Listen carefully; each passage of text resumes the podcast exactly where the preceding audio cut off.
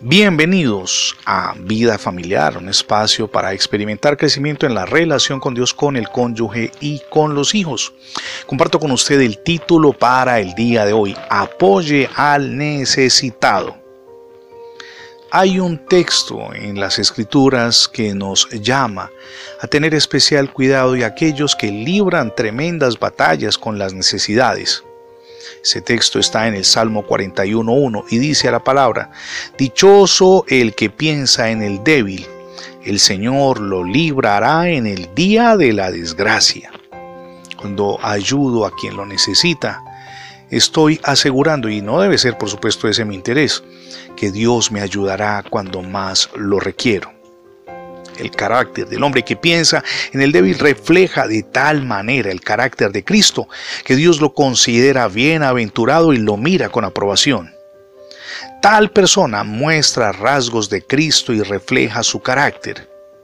El corazón del Señor se inclina hacia Él y Dios derrama sobre Él toda cosa buena y necesaria para su existencia ha pensado en el débil y en la medida de su capacidad ha ayudado a quienes tienen necesidad y problemas. ¿Y hará Dios menos por él? Por supuesto que no.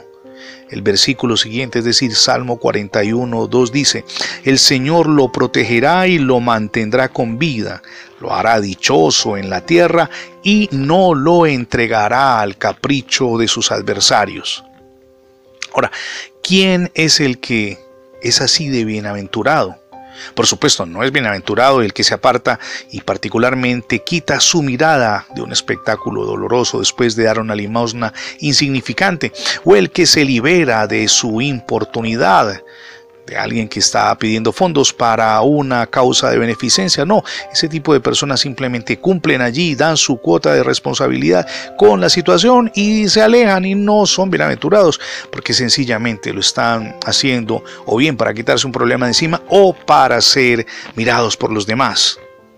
No es bien bienaventurado aquel que acalla su conciencia con regalos y por supuesto, regalos que no implican ningún sacrificio de autonegación o el que aleja de su mente la necesidad de los pobres y necesitados y luego reclama las bendiciones prometidas a los hombres y mujeres que son generosos. Ese tipo de personas dan por interés, no porque les nazca en el corazón. Y los que buscan fama y renombre con sus donaciones o regalos, ni siquiera los consideramos. La bendición de Dios es para quienes, es para quienes piensan y se interesan en los necesitados y en los débiles, para quienes enfocan su atención en los pobres y necesitados y que hacen lo que pueden a una costa de su sacrificio personal para disminuir el dolor toda esa sumatoria de dolor que hay en otras personas. Esas personas, permítanme anotarlo, que son generosas, son bienaventuradas a los ojos de Dios. Pues bien, mire su hogar. Allí ese, es el primer círculo de influencia. Se requiere su generosidad con su cónyuge, con sus hijos. Ellos lo necesitan. De lo mejor de ustedes para ellos. Él, sí, ella, su esposo, su esposa, sus hijos requieren de usted y cuando usted pueda apoyarlos, apóyelos lo que más pueda. Esa es una forma de mostrar al Cristo de poder que vive en nosotros. Si no ha recibido a Jesús, hoy es el día para que le abra las puertas de su corazón, permita que Él reine en su vida, pero también en su hogar. Gracias por escuchar las transmisiones diarias de vida familiar en la radio, pero también en el formato de podcast. Recuerde que ingresando la etiqueta numeral devocionales vida familiar en Internet tendrá acceso a todos nuestros contenidos digitales alojados en más de 20 plataformas. Le animo también para que se suscriba a nuestra página en Internet.